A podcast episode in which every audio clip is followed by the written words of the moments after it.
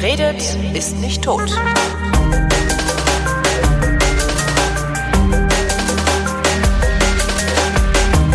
Willkommen zum Geschi Leistungskurs. Das ist eine Sendung in acht Teilen zum neuen Buch von Matthias von Hellfeld. Das Buch heißt Von Anfang an Europa. Hier ist Teil 5. Es geht um Glauben und religiöse Toleranz. Und ohne Matthias von Hellfeld geht gar nichts. Hallo Matthias. Ich grüße dich mit einem kleinen Heiligenschein. Heiligenschein? Ach so, wegen Glauben und religiöser Toleranz, ja. ja. Genau. Wer hat uns das eigentlich eingebrockt mit der religiösen Toleranz?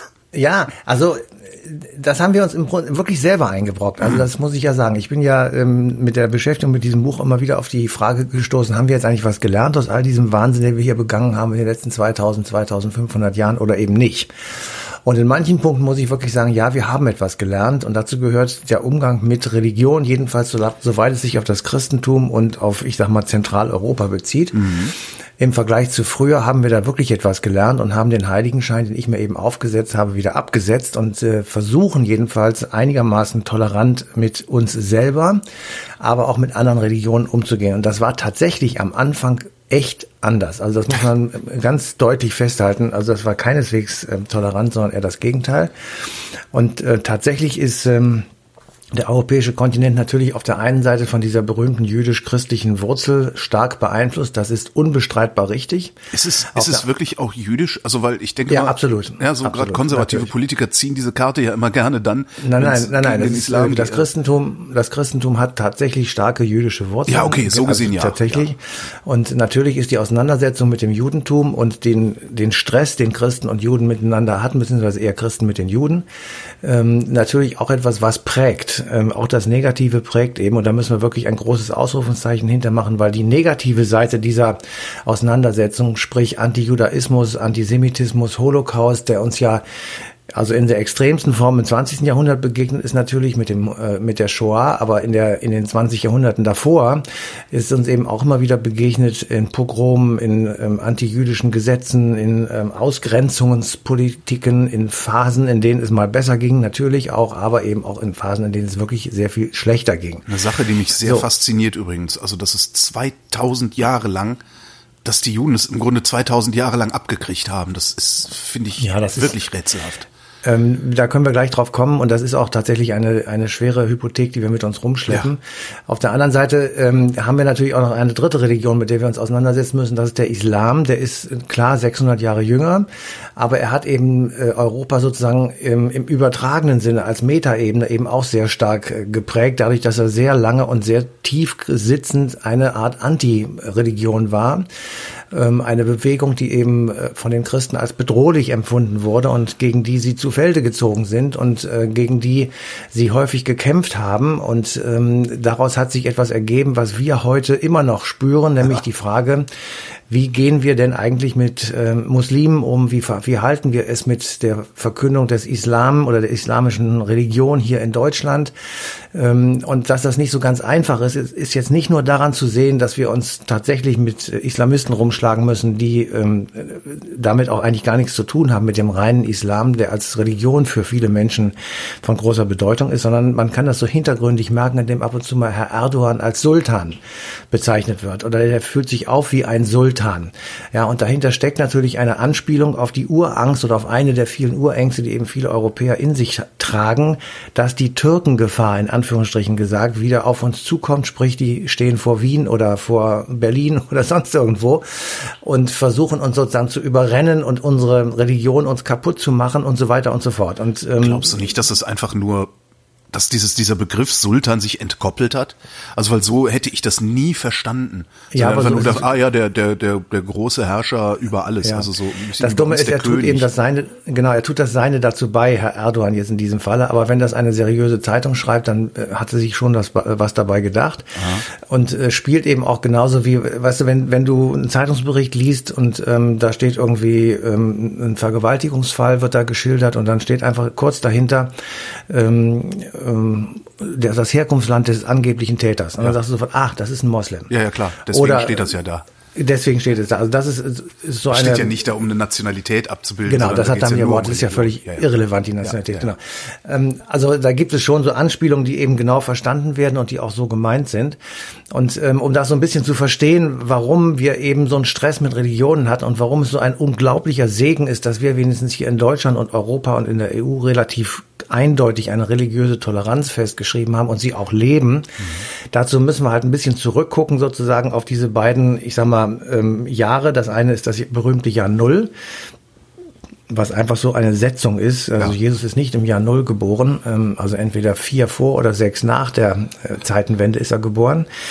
Ähm, das macht aber nichts, weil wir äh, würden dann eben, entweder hätten wir dann 2015 heute oder 2026, äh, das macht die Sache nicht äh, besser oder schlechter. Ähm, jedenfalls ist er sozusagen der, der Begründer einer Zeitenwende.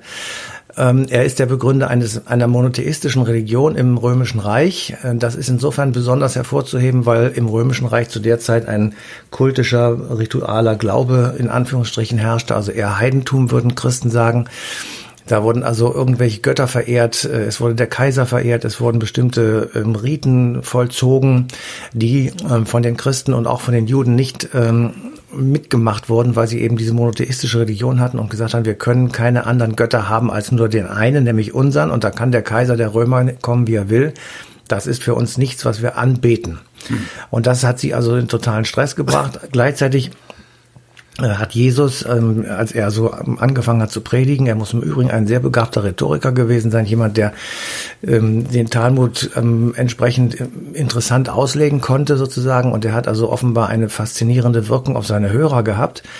Ähm, und er kommt in Stress mit den sehr streng gläubigen Juden in Jerusalem, mit den äh, Chassidim und mit anderen, mit den Pharisäern, die also den Tempel bewachen und die für die Einhaltung der jüdischen Ordnung sorgen und der, ähm, der jüdischen Regeln, der religiösen Regeln. Also er kommt sozusagen mit seiner Umgebung äh, sehr schnell in Stress. Das gleiche gilt übrigens auch für Mohammed. Mohammed ist mit der feudalen arabischen Gesellschaft, äh, als er geboren wurde, ähm, also ungefähr 600 Jahre später, genauso in Stress gekommen und beide hatten sozusagen als Ausweg daraus ähm, sich überlegt, oder nicht sich überlegt, also sie haben es einfach gemacht, ähm, dass wir, ähm, dass sie sich auf die Seite der Schwachen gestellt haben. Ja. Also beide, beide haben gepredigt gegen das Unrecht der Zeit. Das heißt, die, das heißt, sie haben Sozialreformen durchgesetzt, aber nicht argumentativ, sondern einfach behauptet, äh, Gott hätte ihnen gesagt, das gehöre so. Nein, also sie haben nichts durchgesetzt, das kann man so nicht ja, sagen, aber sie haben es angeklagt. Sie haben ja. versucht, den Leuten sozusagen, ähm, also sie haben sich auf die Seite derer geschlagen, die unter dem System, in dem sie alle lebten, zu leiden hatten und ja. hat sie eben getröstet, sage ich jetzt mal, mit dem Hinweis auf eine Entschädigung äh, im Paradies oder im jenseitigen Leben, in, egal wie man das formuliert. Und äh, mit dieser mit dieser Rolle sozusagen ist ähm, Jesus genauso wie später eben Mohammed und so, insofern ist die Parallelität der beiden schon auch interessant, wie sie beide sozusagen aus gleicher Motivation oder aus ähnlicher Motivation entstanden sind. Insofern finde ich, dass diese beiden Geburten so auch wenn sie eben genauer gesagt 570 Jahre auseinander liegen, diesen Kontinent eben schon sehr stark geprägt haben und sie sind beide, obwohl sie sich nie begegnet sind, ging ja nicht, aber doch in so einer stillen Konkurrenz. Ja, mhm. sie sind in einer Konkurrenz um die Gemüter und die Seelen der Menschen in Europa und in der arabischen Welt und insofern ist das ähm, schon etwas, was ähm, Spaß macht, sozusagen gegeneinander zu stellen und ich, ich trenne das jetzt mal wieder und gehe mal zurück zu dem, der zuerst geboren wurde, nämlich Jesus. Ähm, das Interessante an ihm ist, oder an seinem Leben ist eigentlich sein Tod, äh, ehrlich gesagt, ähm, weil darum sozusagen ranken sich eben Gerüchte und viele Geschichten. Aber ist, und ist eigentlich kommt, nicht seine Existenz schon ein Gerücht? Also den ähm, letzten Beweis hat noch nie jemand gebracht. Ja gut, da, also da soweit kann ich nicht äh, in die Materie ja, eintauchen. Ja. Das kann ich auch, äh, das ist äh, sinnlos irgendwie für mich jedenfalls, diese Debatte anzufangen. Ich nehme es als gegeben hin, dass diese beiden Figuren in welcher Form auch immer existiert haben. Mhm selbst wenn das Ganze ein geistiges Produkt von irgendwelchen intelligenten Menschen ist. Der Einfluss, den, den dieses Gerücht hat, der ist so groß, dass man zumindest, genau, wenn man darüber sagen, redet, davon ausgehen sollte, es, genau, es hat es gegeben, ansonsten es, diskutiert man sich tot. Genau, ja. es ist egal, ob er gelebt hat, sozusagen. genau. ja. ähm, aber das gilt dann für beide im Übrigen. Also das Wichtige ist ja im Grunde genommen, was hinterher sozusagen mit ihnen, mit der Idee und mit ja. der Lehre, die sie verbreitet haben, passiert. Aber um nochmal bei Jesus zu bleiben, weil das für unsere europäische Geschichte so wichtig ist, ist eben das Wichtige sozusagen sein Ableben, weil mit dem Ableben beginnt dieser anti-jüdische ja, wie soll ich sagen, die, diese, der Antijudaismus äh, im Christentum Platz zu greifen. Und das kommt eben daher, dass man sich mit dem Tod und wie es eigentlich dazu gekommen ist, ähm, beschäftigt hat von Seiten der Christen und dann letzten Endes gesagt hat, ihr, die Juden, ihr seid es schuld. Und das wird hergeleitet dadurch, dass man also sagt, die Verhaftung von Jesus ähm, mit Judas, der also auf ihn zeigt und sagt, das ist er, hat stattgefunden im Garten Gethsemane. Und da ist jetzt die Frage, waren es äh, Soldaten der römischen Besatzer oder der Herren sozusagen, der Statthalter ähm, in Rom, mhm. von Rom in ähm, Palästina, oder waren es Leute von Kaiphas? Kaiphas war der hohe Priester, also der jüdische Repräsentant sozusagen in ähm, höchste, der höchste jüdische Gelehrte. Ähm, die, die Vorurteilstheorie sozusagen sagt natürlich, das waren die Häscher von Kaiphas. Der Prozess gegen Jesus fand im Hause des jüdischen Hohepriesters statt Aha. und auch dort wurde das Todesurteil gegen Jesus voll, ähm, ähm, ausgesprochen, weil Jesus gesagt hat, er sei der Messias. So, und das ist für Juden halt schwierig. Ähm, die, genau, ja, ja, das äh, war, ging nicht. Für ihn, also für die Juden ist Jesus ein, ein Rabbi, möglicherweise auch ein hoher Rabbi, aber eben nicht äh, der Sohn Gottes. Das geht überhaupt nicht in der jüdischen Vorstellung. Deswegen ähm, war das für sie sozusagen Gotteslästerung. Die warten ja heute noch auf den Messias. Ja, ich sag ja, es war gerade für Sie ein, ein, ein schweres Vergehen sozusagen. Sie sprechen also das Todesurteil aus und jetzt kommt der zweite Teil. Die Vollstreckung und die Akzeptierung dieses Todesurteils musste vollzogen werden durch die römischen Beamten und durch die römischen Soldaten natürlich. Und da kommt eben Pontius Pilatus ins Spiel. Mhm. An den wird Jesus dann überstellt und dann ähm, gibt es so einen Brauch, den Pontius Pilatus, äh, der war Statthalter, ähm, in Judäa äh, ausgesprochen hat oder immer machen musste und fragen musste, ich habe hier mehrere zum Tode Verurteilte, wen wollt ihr haben? Ryan. Und dann stellte sich offenbar vor Leute, die da waren, das waren dann natürlich, weil in Jerusalem stattfinden Juden, und die haben dann gesagt, äh, vor die Wahl gestellt, ob sie Jesus oder einen ziemlich brutalen Verbrecher namens Barabbas haben wollten, gibt uns Barabbas. So, und damit war die Entscheidung gefallen, dass von den beiden Delinquenten Jesus äh, zum Tode verurteilt dann auch getötet wird. Ähm, und damit sozusagen wird hergeleitet, dass die Entscheidung, dass Jesus stirbt, tatsächlich auf eine Äußerung äh, anwesender Juden im Angesicht der Frage von Pontius Pilatus, wen wollt ihr haben, sozusagen gefällt und dann auch vollstreckt wurde. Die Vollstreckung ähm, waren, das war dann wiederum nach geltendem römischen Recht damals am Kreuz. Das war jetzt nichts Besonderes, in Anführungsstrichen gesagt. Ähm, und es wurde vollzogen natürlich von römischen Soldaten, die also das Kreuz aufgestellt haben und ihn, ähm, ja, wie soll ich sagen, dann daran festgemacht haben, solange bis er gestorben ist. So, das ist die eine Seite. Die zweite Seite ist, welche Rolle haben eigentlich die Hohepriester gespielt, ähm, die also möglicherweise Judas Iskariot, also den berühmten Judas, zum ähm, Verrat angestiftet haben. Ähm, dann hat Petrus ihn im Hause des Hohepriesters, wie, der, wie, die, also wie die Evangelien berichten, dreimal, bevor der Hahn kräht, verleugnet.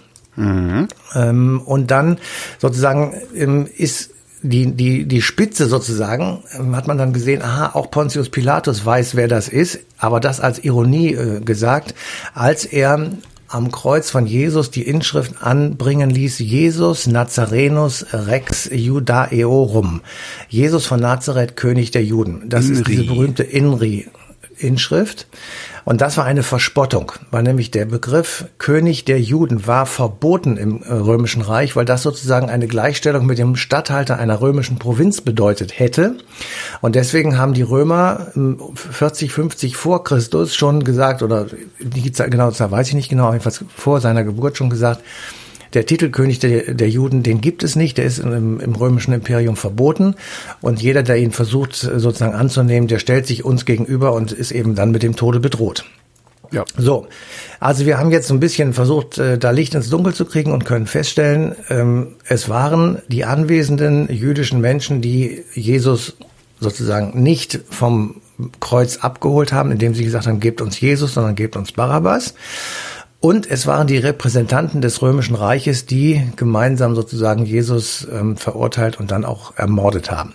Also man könnte jetzt sagen, ähm, die Christen hätten, ich sage mal in Anführungsstrichen, einen Grund gehabt, die damals Beteiligten zu verdammen und zu sagen, Leute, das war echt scheiße, weil ihr habt uns jetzt sozusagen äh, mit 33 Jahren schon diesen äh, Jesus von Nazareth genommen. Was hätte er alles noch Tolles machen können und als Sohn Gottes sowieso? Also das war sozusagen ein, ein schweres Verbrechen und das nehmen wir euch, die ihr daran beteiligt wart, übel. Das Schlimme aber, was passiert ist, ist, dass die Christenheit halt insgesamt, die Juden insgesamt sozusagen über zweieinhalbtausend oder zweitausend Jahre in Sippenhaft genommen ja. hat und sie immer wieder dafür sozusagen nochmal, nochmal, nochmal bestraft in Anführungszeichen hat. So. Und aus diesen, aus dieser aus dieser antijüdischen Einstellung ist dann tatsächlich, sind dann Legenden entwickelt worden, die wirklich tatsächlich diesen Kontinent bis also massiv heute. beeinflusst haben. Bis. Also wirklich bis heute, wenn wenn in eurer Stadt Berlin Leute mit einer Kippe am Kopf nicht mehr sicher durch die Straße ja. gehen können, dann ist das natürlich auch das ein unfassbar. Vor, vor allen offiziellen jüdischen Einrichtungen hier stehen Polizisten. Das ist auch das ist bei uns hier Schande. auch so. Ja. Es ist eine Schande und ähm, ja. Also und du hast ja auch immer noch die diese ganze Ikonografie. Man, man sieht ja immer mal wieder diese Krake, die sich der, der des Erdballs bemächtigt ähm, in, in Karikaturen und sowas. Da ist ja vor ein paar Jahren in der Süddeutschen wieder so ein kleiner Skandal gewesen.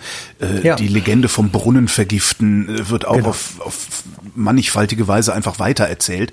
Nur genau. dass es halt nicht mehr Brunnen vergiften ist, sondern irgendwas anderes. Ja, ja. genau. Also wenn du Pfennig sparen willst äh, oder sowas, habe ja. ich mal vor ein paar, ein paar Jahren eine Anzeige gesehen. Da guckte der hakennasige Jude über so einen ja, Lattenzaun ja, genau. und, und also. raffgierig und so weiter. Also das ist, das ist alles da. Raffendes Kapital, eben, schaffendes Kapital. Ganz genau, ganz genau. Und das hörst du auch manchmal so, wenn wenn so äh, Vorwürfe gegen die Wall Street oder so. Ja, da, linke, da linke, Kap linke, linke Kapitalismuskritik ist äh, sowas. Genau. Sogar.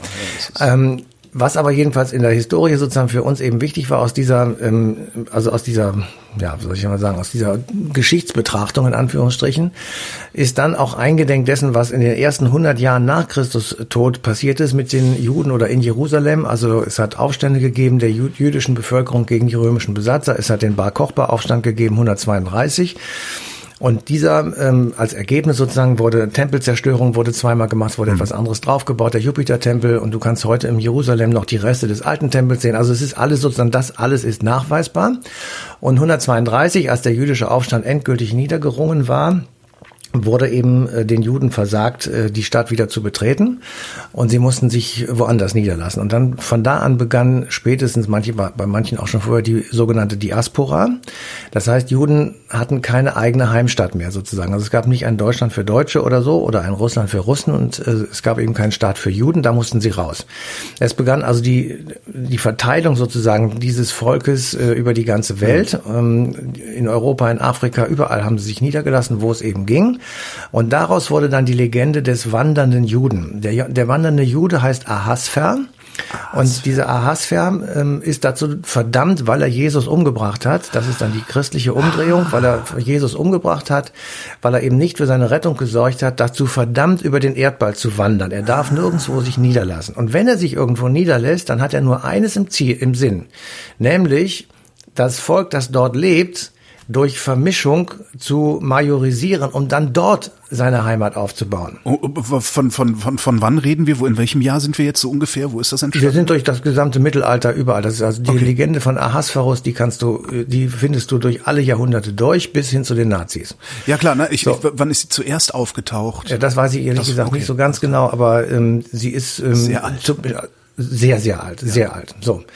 Ich will nur mal die Konsequenz sagen. Also wenn Juden irgendwo auftauchten, dann wurden die hübschesten Frauen der Stadt äh, weggeschlossen, weil sie einfach die Befürchtung hatten, die lassen sich mit denen ein, kriegen Kinder. Das sind dann sozusagen die Ableger der Juden und irgendwann werden das so viele sein, weil die unglaublich potent sind, weil die äh, unglaublich viel Geld haben, weil sie unglaublich hinterlistig und äh, intelligent sind, um also die Frauen dann rumzukriegen. Also es wurden dann alles so Sachen drumrum, sage ich mal, gestrickt. Und ähm, dann irgendwann kam die Idee auf, also wenn wir uns gegen die wehren wollen, dann ist es besser, sie präventiv umzubringen. Ja, also einfach äh, weg damit, dann hast du auch das Problem nicht, dass ja. deine Frauen von ihnen geschwängert werden. Ja, und so kam es dann dazu, dass du immer dann, wenn irgendwie Ungemach sozusagen war, dieses dann wieder hervorgeholt hast, diese äh, Vorstellung Und wenn irgendwo der berühmte Brunnen vergiftet war, wenn irgendeine Krankheit ausgebrochen ist, wenn irgendwo ein großer Brand ähm, stattgefunden hat oder Unwetter waren oder sonst irgendetwas, dann wurden einfach mal Pogrome durchgezogen. Und das kannst du tatsächlich durch die Jahrhunderte hinwegnehmen und du kannst auch, du siehst auch Pogrome, die vollkommen schwachsinnig sind, wo du einfach denkst, was soll das denn, ja? Als die ersten Kreuzritter loszogen, 1097, mhm. sind entlang ihres Weges aus Deutschland über, ähm, also über eine bestimmte Route Richtung Konstantinopel ähm, in Deutschland mehrere Pogrome nachweisbar. Die haben einfach auf dem Weg, wo sie auf, doch eigentlich Jerusalem befreien wollten, also die ja. Stadt, der, der, der Ursprung von allem sozusagen, da haben sie mal eben schnell auf die, um die Ecke ein paar Juden umgebracht. Ähm, naja, aber die, die wollten sie ja auch nicht in Jerusalem haben, ne? Ja, nee, aber die, weißt du, dass du, dass du einfach, du, es geht letztendlich um die islamische, oder um die Befreiung von islamischer Herrschaft dieser Stadt. Und anstatt jetzt, ich sag mal, dein Augenmerk darauf zu richten, was ja, ja. auch schon schlimm genug ist, dann legst du auch noch mal ein paar Juden, gerade weil sie da so rumstehen, ja. um. Das ist eben, kommt sozusagen fast ohne Anlass. Es hat dann immer natürlich irgendeinen Anlass gegeben und dann brach das gleich los und schon war also ein nächstes Pogrom vollzogen. Mhm. Also das muss man wirklich sagen, ist eine, eine Spur, die uns begleitet und die auch keiner von uns wegwischen kann. Also wir sind tatsächlich davon natürlich auch geprägt. Also wir sind nicht nur von den guten Seiten unseres ähm, Kontinents geprägt, sondern eben auch von den schlechten und das gehört dazu. Das ist immer auch in etwas in uns selber und deswegen ist eben bei manchen so, dass die total steil gehen, wenn irgendetwas in diese Richtung passiert. Also wenn irgendjemand sich antisemitisch äußert oder wenn irgendwie, ähm, ich sag mal, dieser berühmte Kipperfall oder diese Fälle von Leuten, die mit der Kipper auf der Straße einfach angepöbelt werden. Ähm, auf der einen Seite, auf der anderen Seite eben auch dann gehen viele Leute steil, wenn man äh, denkt, boah, ey, Israel, jetzt ist mal gut, ja. Also ich sag mal, äh, Politik gegenüber den Palästinensern mhm. oder ähm, andere Sachen. So. Und wir waren gerade erst bei den Juden, ne? Ja, es ist halt eben zweieinhalbtausend Jahre. Aber ich ja. mache es jetzt ein bisschen kürzer. Also äh, wir, wir vergessen das jetzt mal alles und sagen, okay, wie ist es eigentlich gekommen, dass sich das Christentum in Europa so durchgesetzt hat ja. und dass wir nicht alle Heiden geblieben sind, wie es die Römer waren? Und das liegt eben daran, dass es so ein paar Stationen gibt, die äh, dann sozusagen das Christentum zur Staatsreligion gemacht haben im mhm. Imperium Romanum. Da war die berühmte Schlacht an der Milvischen Brücke 312. Kaiser Konstantin äh, oder der spätere Kaiser Konstantin muss also eine innerrivalenschlacht ähm, irgendwie bestehen um die Nachfolge des verstorbenen äh, Vorgänger, Vorgängers. Und das ist irgendwie 40 Kilometer vor den Toren Roms gewesen seinerzeit. Und äh, da sieht er angeblich, bevor die Schlacht losgeht, am Himmel das Chirot-Zeichen, also das Christusmonogramm. Und äh, darunter flüstern ihm irgendwelche Engel ein, in hoc signo vinces, ähm, also in diesem Zeichen wirst du siegen. Und er siegt und fängt dann also an, seine Truppenstandarten mit dem Chirot-Zeichen zu bemalen und beginnt dieses Christentum sozusagen als ähm, ja als seine Richtschnur zu sehen und damit auch seiner Regentschaft eine andere gibt auch eine andere Richtung. 325 gibt es das berühmte Konzil von Nicea, das ist in der Nähe von Konstantin vom heutigen Istanbul. Dort wird beschlossen, dass es eine Trinität gibt, nämlich Vater, Sohn und Heiliger Geist. Schwer vorstellbar, aber immerhin. Und ähm, diejenigen, die das nicht akzeptieren, die Arianer zum Beispiel oder andere Absplitterungsgruppen, die sind dann tatsächlich Heretiker. Und das ist so die erste Pelle, die von der Außenhaut der Christen abgezogen wird, die einfach äh, dann auch durchaus verfolgt werden. Mhm. Und 380, der berühmte Kaiser Theodosius, der erlässt ein, Dick, ein Edikt, das heißt Cunctus Populos. Und damit wird äh, festgelegt, wie was Fieses, Entschuldigung. Cunctus Populos. Ja. Und damit wird festgelegt, dass äh, das Christentum die alleinige Religion und das alleinige Glaubensbekenntnis ist. Und das wird auch gleich festgelegt und wird auch gleich formuliert. Und das ist das Glaubensbekenntnis, das heute noch gültig ist. Ähm, also das gibt es seit 380 und das wird von allen Anwesenden unterschrieben. Die ganzen Bischöfe und äh, Leute, die also für die Kirche sprechen, sind tatsächlich sozusagen stehen dahinter. Und damit hat das Christentum, ich sag mal, gewonnen und kann sozusagen von sich behaupten, alles, was nicht uns an uns glaubt oder nicht unseren Glauben übernommen hat, kann man könnte man, wenn man wollte, verfolgen. Es ist auch oft passiert. Ich will mal so ein paar Daten noch nennen, die danach wichtig sind. 507 steigt der Merowingerkönig Chlodwig ähm, in, den, in das christliche Taufbecken und ähm, dealt mit dem Papst aus, dass er jetzt Christ wird. Er macht eine christliche Herrschaft auf und er organisiert sein Land. Das war auch schon relativ groß, also der Beginn des fränkischen Imperiums.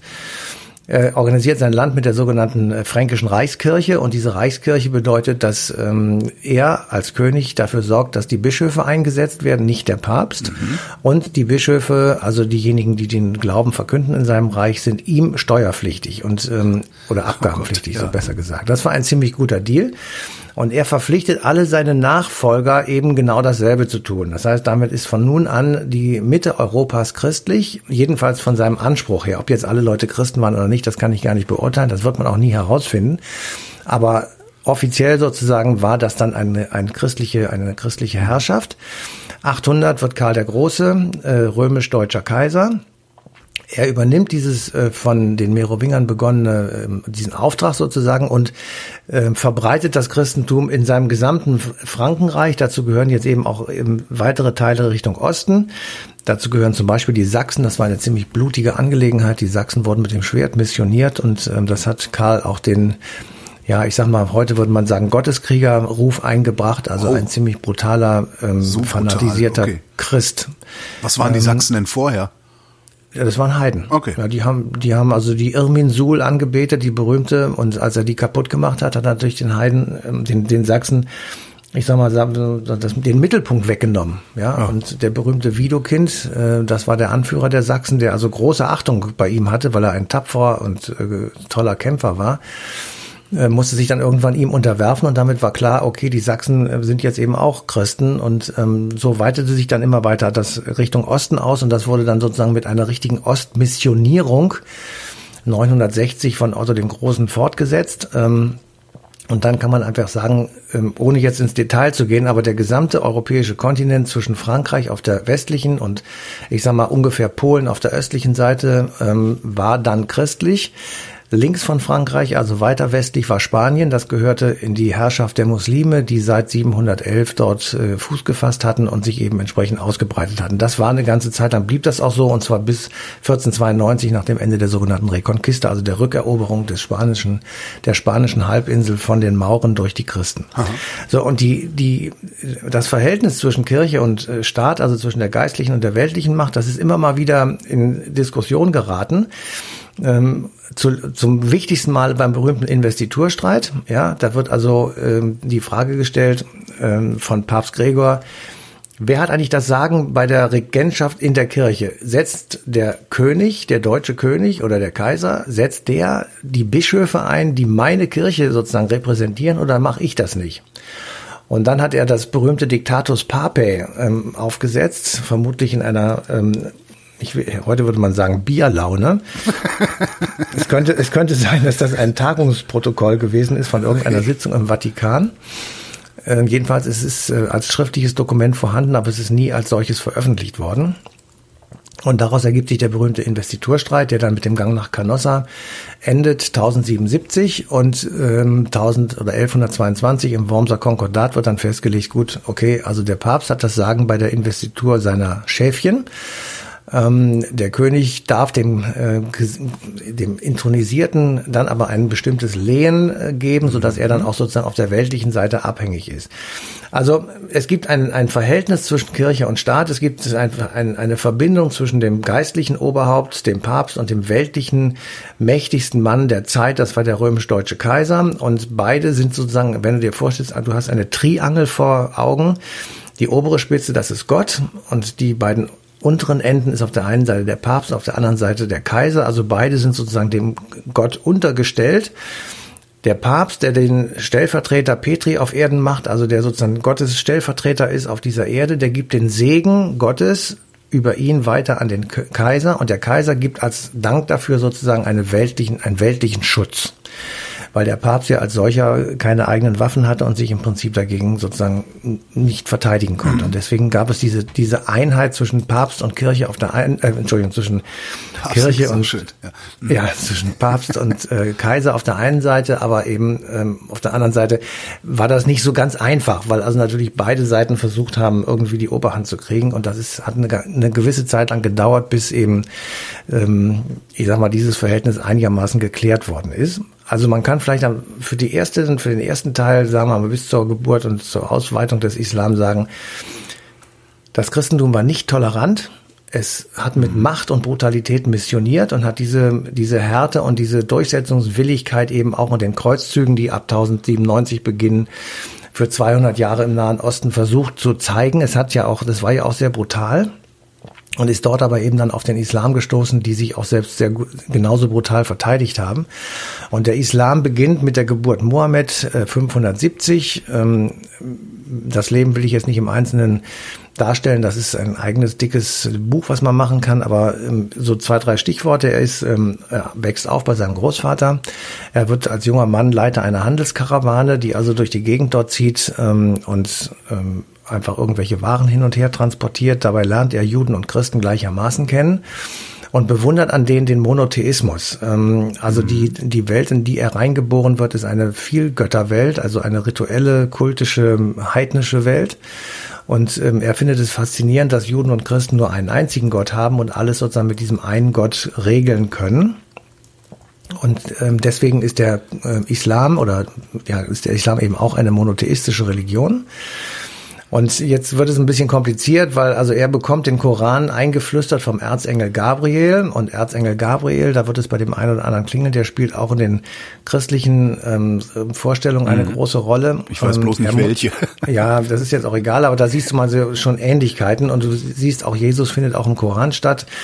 Ähm, also er setzt sich damit sozusagen auseinander und das, was der Erzengel Gabriel ihm auf einem Berg, auch so ähnlich wie die zehn Gebote, ähm, beibringt oder sagt, muss er sich merken, weil er nicht lesen und nicht schreiben kann. Das heißt, er muss diese Dinge auswendig lernen und sie immer wieder vor sich her sagen, damit er sie nicht vergisst und damit er sie dann auch aufschreiben kann. So und damit hat er das sozusagen bekommen, diesen Koran oder diese Idee, diese göttliche Eingebung und beginnt dann eben genauso wie Jesus, wie wir es am Anfang gesagt haben, sich auf die Seite der Armen und Schwachen zu stellen. Er beginnt zu predigen, er gerät in Konflikt mit der feudalen arabischen mhm. Gesellschaft, er flieht nach Medina und versucht dort herauszufinden, sozusagen, wo eigentlich der Unterschied ist zwischen den Juden und den Christen auf der einen und ihm auf der anderen Seite.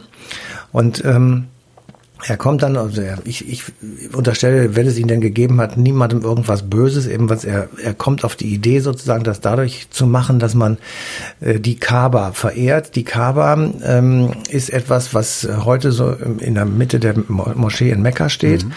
Ähm, und ähm, an der kleinen, an so einer kleinen Ecke ist ein, äh, ein Stückchen eingebaut, das man eben dann noch bewundern kann bzw. verehren kann.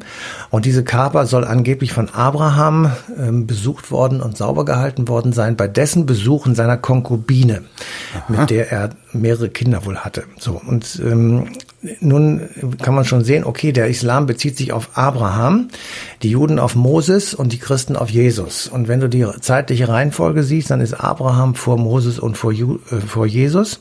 Und insofern ähm, ist, ist das sozusagen die ursprünglichste äh, Religion, also die, die am Anfang von allem steht.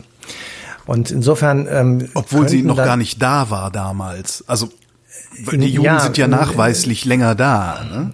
Ja, ich möchte dem nichts, ich will das nicht werten. Ich will ja, ja nein, ich finde das nur sehr, sehr, sehr interessant. Also wie dann auch ja. die, die, ja, so eine Legitimation sich erzählt wird daraus. Ne? Das, das, ist alles Erzählung. Das ist wie bei den alten Griechen. Das haben wir doch schon gesagt. Du erzählst dir irgendwas ja. und das glaubst du dann, damit du einfach, du musst eine Richtschnur haben. Wir suchen alle eine, weißt, eine Leitplanke, eine Hangelseil wie am Berg. Da musst du dich dran festhalten können und wenn wir die haben, dann halten wir die fest, solange es geht. Ja. Und das ist ja. so.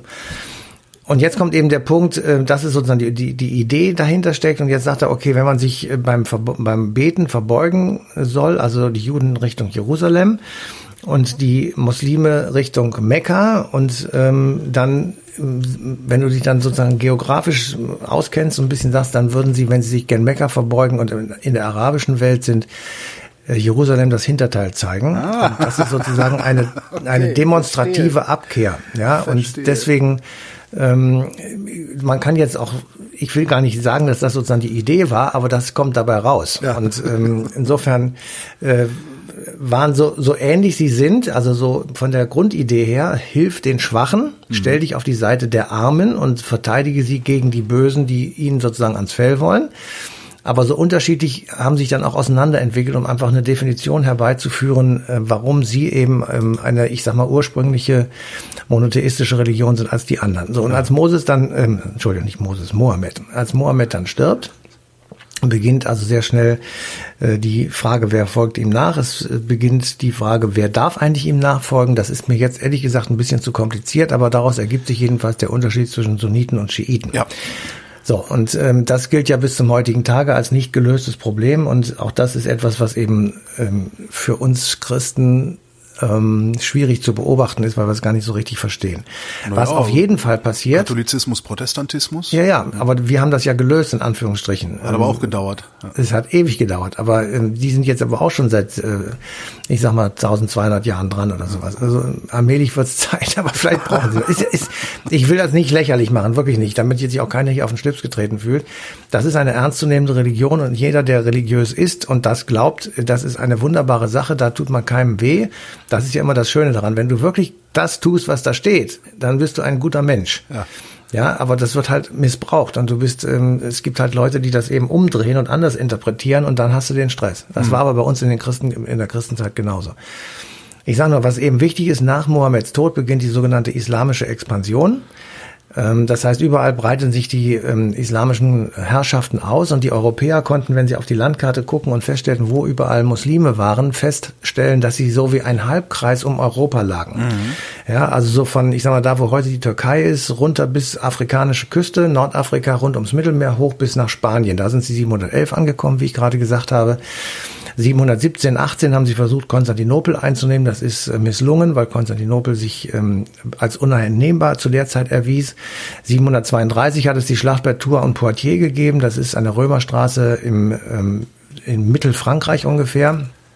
Ähm, dort verlieren sie die Schlacht gegen den berühmten Karl Martel, Großvater von Karl dem Großen. Ähm, und da die Angst sozusagen, ich will das jetzt mal, interpretiere das jetzt mal, ähm, die Europäer damals hätten haben können, wäre gewesen, wenn die diese Schlacht gewonnen hätten, dann wäre der Weg nach Paris und auch nach Rom, dort wo der Papst zitternd und bibbernd saß, ähm, offen gewesen, weil da wären nicht mehr viel Verteidigungsmöglichkeiten gewesen. Und Historiker streiten nicht darüber, aber sind sich jedenfalls nicht sicher, ob das wirklich der Sinn der Sache war. Ja, ob die Muslime wirklich äh, in den kalten Norden Europas vordringen wollten oder ob sie nicht einfach in Anführungsstrichen leichte Beute machen wollten. Beides ist nicht okay im Sinne der Christen, weil offenbar sind da christliche Kirchen angezündet worden, es sind Massaker haben stattgefunden und es sind Leute ja, also es ist sozusagen marodiert worden Ja. auf dem Weg dahin und das ähm, war ja schon alleine Grund genug, sich gegen sie zu verteidigen. Aber ob es wirklich dazu gekommen wäre, dass dann die Muslime Europa übernommen hätten, das ist eine Frage, die ist damals so als Schreckgespenst aufgebaut worden, aber es ist sicher Wird sie ja bis Nicht- heute. Ne? es wäre, ja, und ich sage ja, wenn wir am Anfang haben wir gesagt, der Sultan, Ja. ja, also wenn Erdogan als Sultan, äh, das ist eben so eine, so eine Angst irgendwie, die offenbar in uns steckt und die natürlich, was vermute ich mal, damals wie heute völlig unbegründet ist. Ähm, weil es, äh, ich ich glaube, auch. dass es sehr schwierig ist. Ähm, Sehe ich auch Äh, nicht. Also äh, Michel Houellebecq hin oder Michel Ja, ja. Her. Äh, Das, Ja, ich ja. glaube auch nicht, dass das. Äh, nee. Aber die Beziehung zwischen diesen beiden ähm, Religionen war tatsächlich extrem wechselvoll. Ich will mal sonst ein paar drei Gegenbeispiele sagen. Einerseits Karl der Große, 800, Ja. der hatte gute Beziehung zum Kalifen von Bagdad. Das waren die beiden mächtigsten Leute zu ihrer Zeit und ähm, da gab es regen Kulturaustausch, da gab es sozusagen äh, freundschaftliche, gut nachbarschaftliche, würde man vielleicht sagen, Beziehungen. Das wurde dann ins Gegenteil verkehrt während der Kreuzzüge, als die Muslime versucht haben, tatsächlich Konstantinopel immer wieder anzugreifen und auch einzunehmen, hat dann der Patriarch von Konstantinopel einen Hilferuf losgeschickt und hat dann die Christen Europas aufgefordert, äh, diese öst, östliche Christenmetropole zu verteidigen und eben gleichzeitig Jerusalem zu befreien. Ähm, das war natürlich das genaue Gegenteil von gut nachbarschaftlichen Beziehungen. Dann kommt der nächste Punkt, 1453 erobern die Muslime tatsächlich Konstantinopel. Und es findet etwas statt, was heute Europäer gerne verdrängen, nämlich es fliehen jede Menge Gelehrte aus Konstantinopel vor den Muslimen und wandern nach Italien. Und dort befruchten sie die Renaissance, und zwar massiv. Ja, das heißt, die Renaissance, ähm, also die Gelehrten stoßen auf Gelehrte in Europa und vermischen sich sozusagen mit ihnen und setzen sich an einen Tisch und sagen, wir denken eigentlich dasselbe. Und wir, wir haben, dort haben wir das alles gelernt und ihr habt das gelernt, das schmeißen wir jetzt zusammen und daraus kommt irgendwann eben eine Befruchtung auch der Renaissance zustande. Wir und tun immer so, als des wir Humanismus. das, und wir tun immer so, als hätten wir es erfunden. Allein. Naja, wir haben es natürlich schon auch erfunden, aber wir sind, haben sehr starke Hilfe bekommen. Ja. Also ich wusste das ehrlich gesagt auch nicht, aber das war tatsächlich eine ernstzunehmende Größe von, von Leuten, die ähm, offenbar eben vor den Muslimen geflohen sind und dann hier ähm, eine neue Heimstatt gefunden mhm. haben. So und äh, dann hast du ab dem 17. Jahrhundert die berühmten Türkenkriege, da musstest du nur das Wort Türkengefahr rufen, äh, dann machten die Leute gleich ihre Brieftasche auf und haben also gespendet, um äh, das äh, Heer zu finanzieren, das also dann gegen die Türken bei Wien oder so ähm, antrat und ähm, entsprechend hoffentlich jedenfalls den Kontinent verteidigt hat. Ähm, es wird zu dieser Zeit ein, ein Abwehrbollwerk aufgebaut, eine Militärgrenze. Ähm, äh, da liegt heute ungefähr die Krajina, also so ein bisschen ähm, slowenisch, ungarisch, kroatisch, österreichisches äh, Gebiet, also ein mhm. großer Flecken sozusagen, der wurde vollgepfropft mit so Wehrdörfern und Wehrbauern und ähm, ich sag mal vor äh, Aufhaltebecken. Maginot-Linie. Ja. ja, zu einer solchen solchen ähm, Invasion kommen sollte. Teile davon werden heute wieder genutzt, um Flüchtlinge ähm, abzuhalten, die eben über diese über diesen Weg dann nach Europa kommen mhm. oder gekommen sind. Das ist ja im Moment ja nicht der Fall. Also jedenfalls die, dieses Einfallsloch sozusagen, das ist ja die einzige kontinentale Landverbindung, die wir haben mit Asien. Und eben dort ist ähm, sozusagen das Einfalltor. Und dahinter steckt sozusagen jetzt aber noch viel mehr, weil wir haben das, wir sage ich jetzt immer, wir Europäer, wir Christen, wir haben, ähm, ich sag mal, diese Gefahr gebannt. Ja, und deswegen ist dieser Reflex, dass das so bleibt, auch immer noch derselbe. Und deswegen ja. versuchen wir genau an dieser Stelle, das ist die einzige, das einzige Einfalltor sozusagen, der Rest ist Wasser, kann man leicht verteidigen. Ähm, aber da sind wir sozusagen verletzlich in Anführungsstrichen und deswegen sind wir da immer besonders, ich sag mal, wachsam und versuchen das sozusagen dicht zu halten. Ähm, das ist auch die Definition, wo Europa beginnt und endet. Also am Wasser ist es relativ simpel zu sagen, da ja. ist es halt am Anfang beziehungsweise am Ende, je nachdem von welcher Seite du guckst. Aber bis wohin geht es denn eigentlich? Also geht es tatsächlich so, wie manche Leute sagen, bis zum europäischen Teil der, der Türkei, der heutigen Türkei? Oder ist es tatsächlich der Raum, der durch gleiche Ideen und gleiche Kulturen ähm, und eben auch durch gleiche Religionen beeinflusst wurde? Und ich würde dem Letzteren zustimmen. Also ich würde eher sagen, dass wir tatsächlich so ähm, Europa definieren können als einen gemeinsamen Kulturraum und ähm, der endet eben tatsächlich dort, wo ich jetzt gerade ungefähr beschrieben habe, wo also die, ich sag mal, der Beginn Asiens ähm, ja. auch wäre. Also wir haben tatsächlich ähm, ähm, ein, eine starke Auseinandersetzung sowohl mit dem Judentum als auch mit dem Islam und die Christen als Staatsreligion in Europa äh, haben da natürlich gute Karten, jedenfalls hier in Europa. Und die Akzeptanz, dass es tatsächlich einen anderen Glauben geben kann und eine andere Konfession auch geben kann, die beginnt wirklich mit der Reformation. Nicht? Also Luther ist am Anfang nicht jener, der unbedingt die katholische Kirche in den Orkus treten will, sondern er will sie nur reformieren, er will sie wieder christlich machen, wie er das meint. Und in dem Moment, wo äh, das zu einem Konflikt wird, ist, steht die Frage auf der Tagesordnung, wie halten wir es denn mit den anderen Christen? Was ich das mich oft frage, ist, ob Luther zwischendurch irgendwann mal gedacht hat, ach du Scheiße.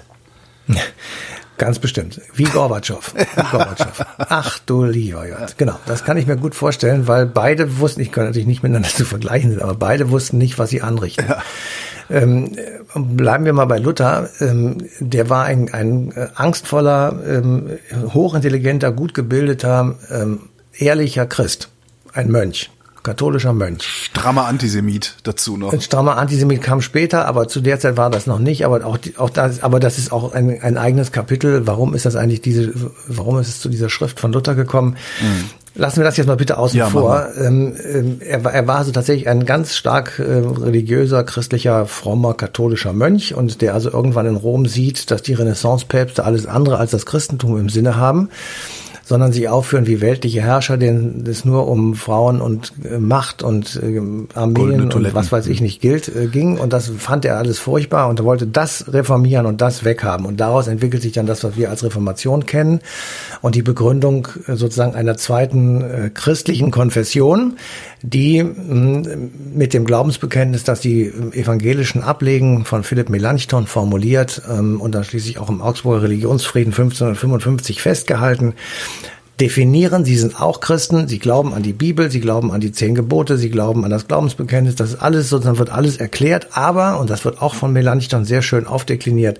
sie lehnen eben bestimmte Verfehlungen in der katholischen Kirche ab. Und deswegen bitten sie darum, sozusagen als Christen innerhalb der Christenheit eine eigene Konfession machen zu dürfen. So, und das wird dann irgendwann akzeptiert, nämlich mit diesem berühmten Augsburger Religionsfrieden von 1555. Wie viel Kraft da auch dazu gehört, ne? Für, für eine, für eine solche große, alte schon, Tradi äh, alte, traditionsreiche Religionsgemeinschaft zu sagen, okay, ihr dürft trotzdem mitmachen. Das ist eigentlich schon faszinierend, dass sie das in Ja, es ist faszinierend, haben, ja. aber entstand natürlich auch auf Druck, weil äh, du hattest tatsächlich religiösen Unfrieden im Lande. Und äh, dadurch, dass eben in Deutschland jedenfalls sehr viele einzelne Territorien herrschten und jeder Herrscher sagen konnte, äh, ich bin hier Protestant oder ich bin es nicht, war sozusagen also ein religiöser Flickenteppich auch entstanden und das ist dann schwer zu regieren. Deswegen hatten die, die Herrschenden durchaus ein Interesse daran, dass es Religionsfrieden gibt. Genauso wie im Römischen Reich 300 nach Christus, als die merken, wir müssen uns für irgendwas entscheiden. Wir, wir, entweder sagen wir jetzt, wir bleiben weiter Heiden, dann gäbe es das Christentum heute wahrscheinlich nicht mehr. Mhm. Oder wir sind Christen, dann gibt es das Heidentum nicht mehr. Also wir müssen uns irgendwie entscheiden. Und so vor so einer Situation standen die damals auch und haben gesagt, wir akzeptieren das jetzt.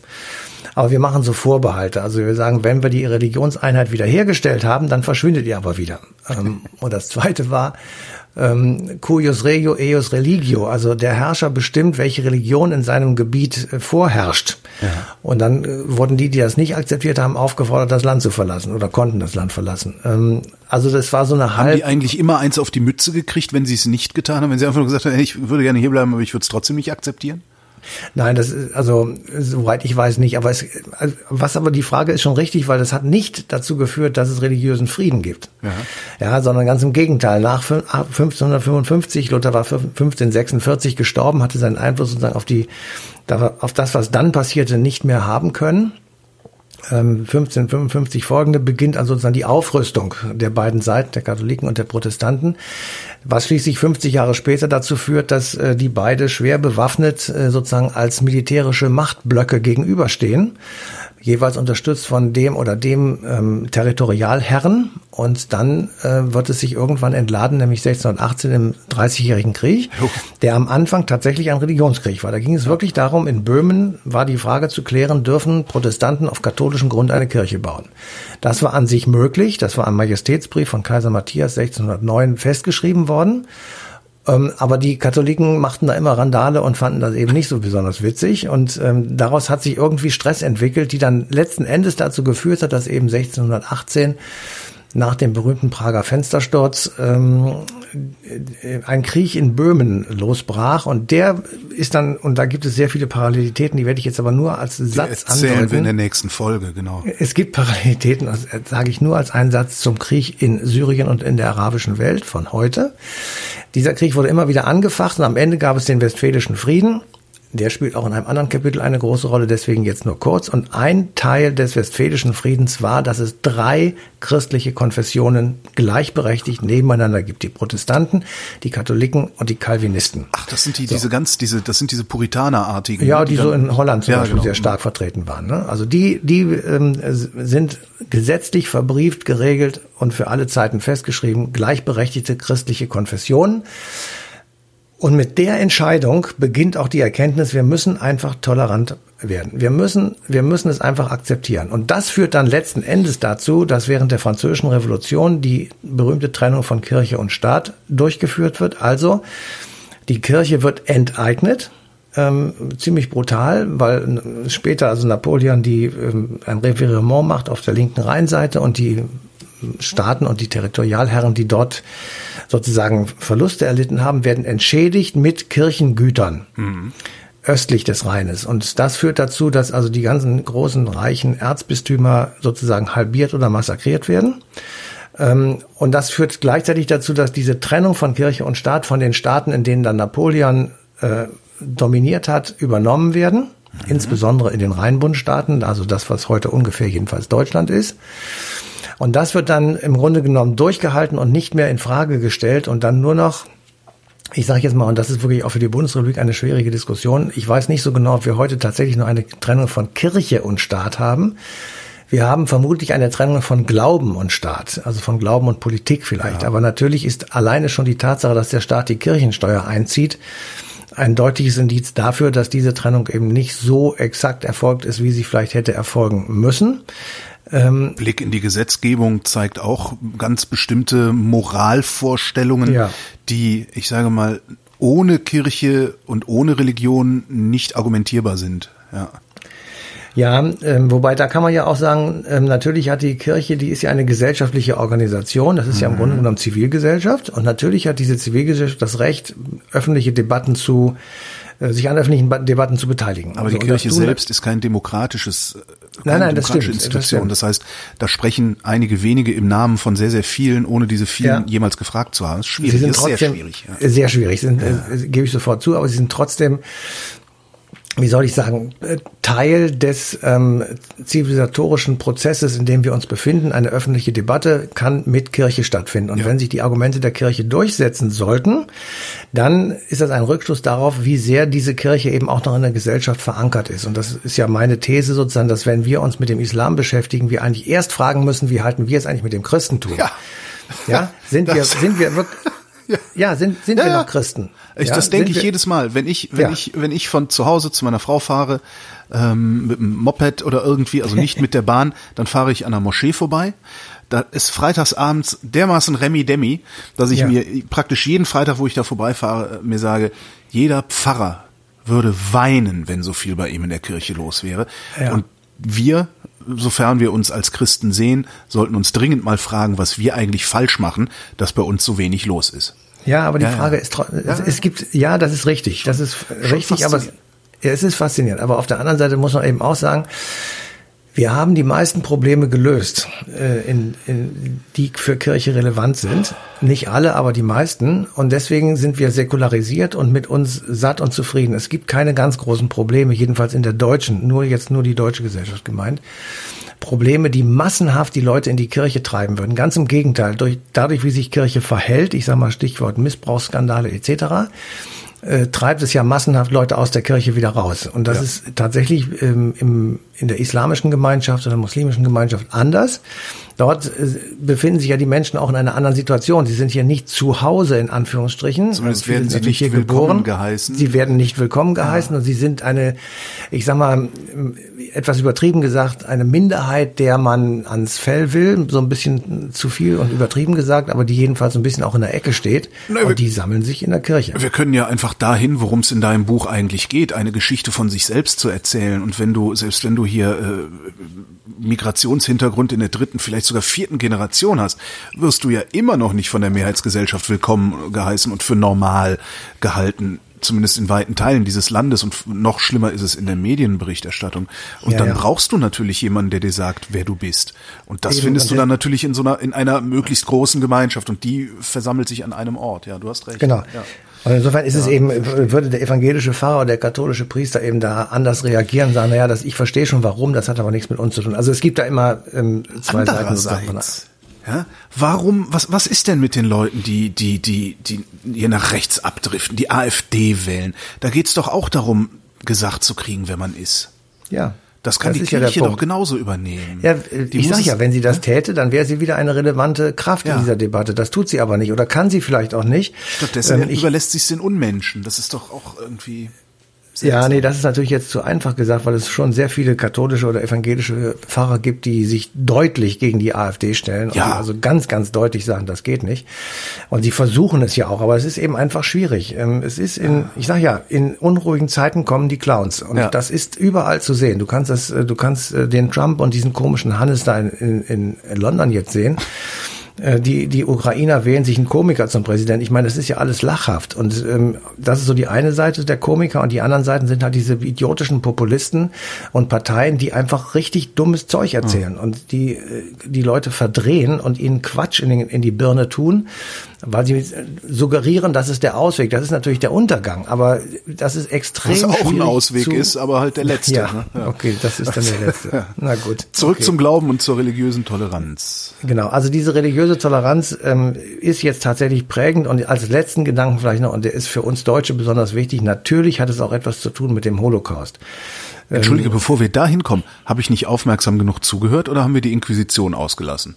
Die haben wir hier ausgelassen, die kommt in dem Buch auch ein bisschen vor, aber die ist nur ein Teil auf dem Weg. Das ist wirklich ein ganz, ganz kleiner Teil, ähm, die sozusagen zur, ähm, ich sag mal, zur Bestandserhaltung der berühmten Universitas Christiana gehalten, äh, geholfen hat, also mhm. Heretiker abzuurteilen und ähm, ich sag mal ein Ventil äh, zu ermöglichen, um äh, Stress mit anderen Religionen abzubauen oder mit anderen Vorstellungen, also mit kultischen Ritualen. Die Hexenverbrennung gehören dazu, denen man also Sex mit dem Teufel unterstellt hat und äh, Zusammenhang ähm, auch natürlich zum Antijudaismus. Natürlich war die Inquisition auch wunderbar geeignet, in Anführungsstrichen gesagt, dazu äh, persönliche Probleme zu lösen. Also ein Gläubiger und ein Schuldner, das Verhältnis war ja äh, oft äh, schwierig und wenn du dann deinen Gläubiger gut anzeigen konntest wegen irgendwas, dann konnte es eben passieren, dass ähm, der verurteilt wurde zu irgendeiner Geldstrafe und damit war deine Schuld gelöscht.